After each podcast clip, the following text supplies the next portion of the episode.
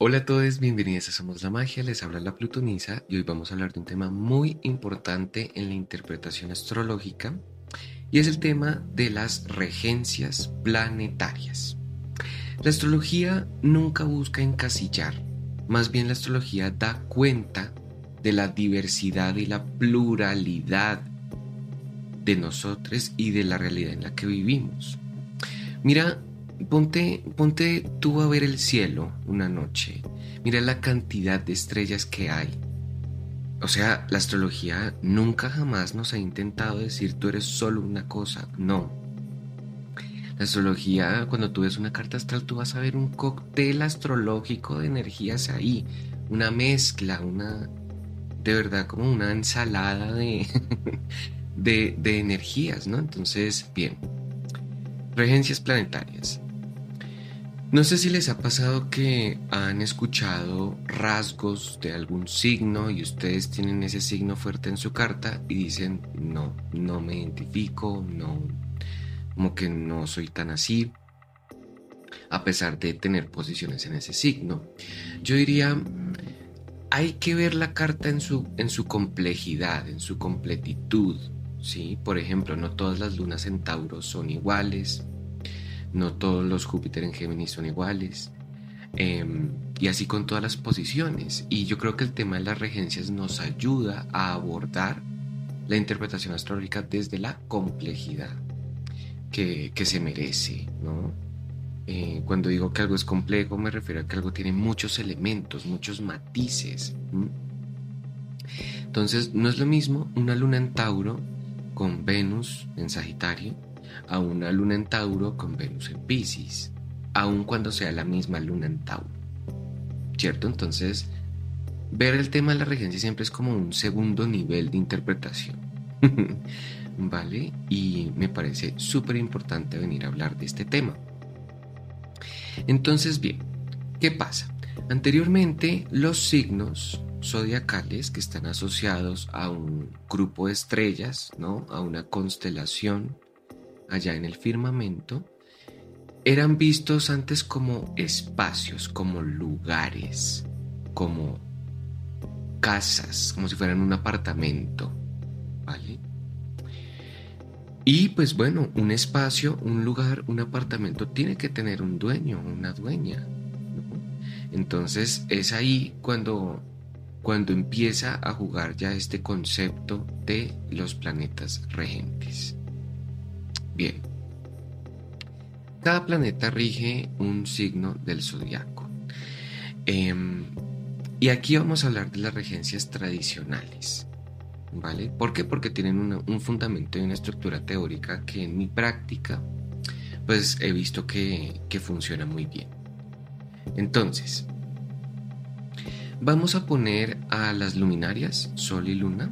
Recuerda el episodio de tipos de planetas. Em, en donde hablamos de qué son las luminarias. Vamos a coger las luminarias y vamos a posicionarlas en los signos donde hay mayor cantidad de luz. ¿Vale? Y estamos hablando del solsticio de cáncer. ¿Vale? Entonces vamos a, coger Leo y, y cáncer, que es cuando el sol pasa por ahí, son los momentos del año donde hay más luz. Pues claro, si son luminarias, pues tienen que estar ahí, ¿no? Entonces vamos a, poner a la luna eh, rigiendo a cáncer y a Leo rigiendo el sol, ¿vale? Leo regido por el sol. Y a partir de ahí vamos a ir asignando los otros planetas em, en el orden de velocidad que tienen. ¿Cómo así? Pues el planeta más rápido, ¿cuál es? Mercurio. Y entonces a Mercurio le vamos a asignar los signos que están al ladito de los signos regidos por las luminarias. Entonces, ¿cuáles son? Géminis y Virgo. ¿Vale? Vamos a seguir con el siguiente planeta em, en orden por velocidad, del más rápido al más lento. Luego a Mercurio le viene Venus. Entonces a Venus le vamos a asignar los dos signos que están contiguos a los de Mercurio, que son Tauro y Libra. ¿Vale? Seguimos. El siguiente planeta es Marte. Marte va a regir los signos contiguos a los de Venus, que son Aries y Escorpio. Seguimos, luego de Marte viene Júpiter. Júpiter va a regir los contiguos a los signos de Marte, que son Sagitario y Piscis. Y por último, por último, tenemos al señor del karma, Saturno, el último planeta que se ve a ojo desnudo el último planeta que era considerado en astrología tradicional, porque los que están luego de Saturno, pues no, todavía no los conocíamos. ¿no? para la astrología tradicional, el cosmos llegaba hasta Saturno. Y Saturno también tenía una connotación de, oscuridad, ¿no? Era el planeta más lejano, el más lejos del Sol, ¿no? El más lejos de la luz, entonces tenía una connotación como de oscuridad. Entonces, Saturno va a regir los signos opuestos a los signos regidos por las luminarias, que también son signos que están contiguos a los signos regidos por Júpiter, que son Acuario y Capricornio. Si ustedes se dan cuenta, Capricornio es el signo opuesto a Cáncer, regido por una luminaria, y Acuario es un signo opuesto a Leo, regido por otra luminaria. ¿no? Entonces tiene sentido que Saturno, siendo el planeta oscuro, entre comillas, rija los, los signos opuestos a los signos regidos por las luminarias, porque son los más lejanos a ellos. Entonces, a mí me parece que este esquema tiene bastante sentido.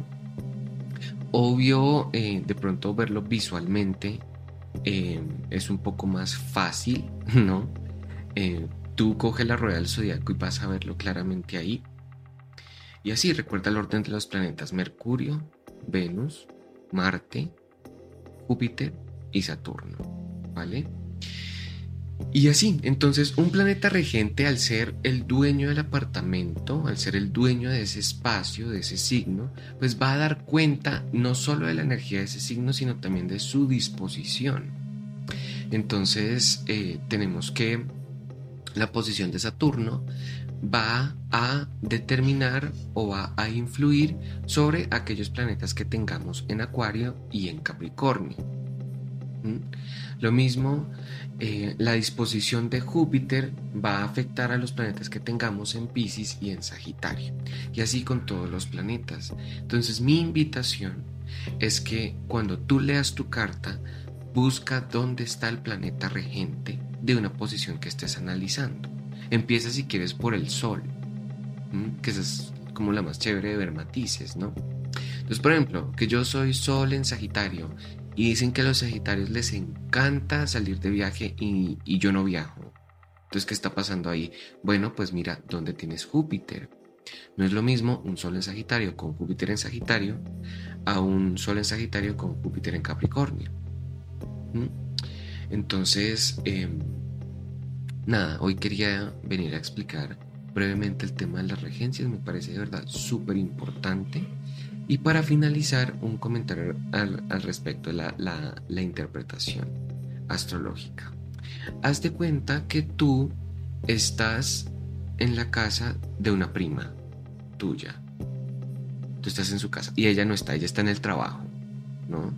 Entonces ella desde el trabajo te dice, ay, bueno, mira, si quieres onces, eh, en tal parte de la cocina encuentras galletas, encuentras infusiones, lo que sea. Si quieres descansar, prende el televisor que está en la sala, el control lo encuentras en tal lugar, ¿no? Em, y así, entonces ella desde su oficina me dice a mí, me habilita a mí como que, puedo hacer en su casa, ¿no? Y ella también me dice como, ojo, no me vayas a coger eso, no vayas a entrar en tal lugar, cuando llegues quítate los zapatos, ¿no? De alguna otra forma yo dependo de mi anfitrión o de mi anfitriona al estar en su casa. Con los planetas es lo mismo. Cuando un planeta está en un signo que no rige, le pide permiso y depende, ¿vale? Se va a comportar de una forma dependiendo del regente, del planeta regente, de qué permisos le da ese planeta regente, ¿no? Entonces, em, eso. Por ejemplo, le leí recientemente la, carta a una, chica que tenía sol en, en, Géminis. Me decía, pero es que mira que yo no soy tan sociable. Yo no soy tan comunicativa. Yo no soy, yo no tengo la mente tan acelerada. Vamos a ver su carta, Mercurio en Tauro. Y yo, ah, bueno, fíjate que tu, tu Sol en Géminis le responde a un Mercurio muy tranquilo, un Mercurio muy, muy reservado, un poquito tímido. Tauro realmente no es una energía de que busque ser el centro de atención, no. Em, entonces, miren la importancia de siempre, siempre ver el regente y sobre todo de regencias tradicionales. Y eso ha sido todo por hoy. Muchas gracias por quedarse hasta aquí. Yo soy la Plutonisa y ustedes son la magia. Hasta el próximo.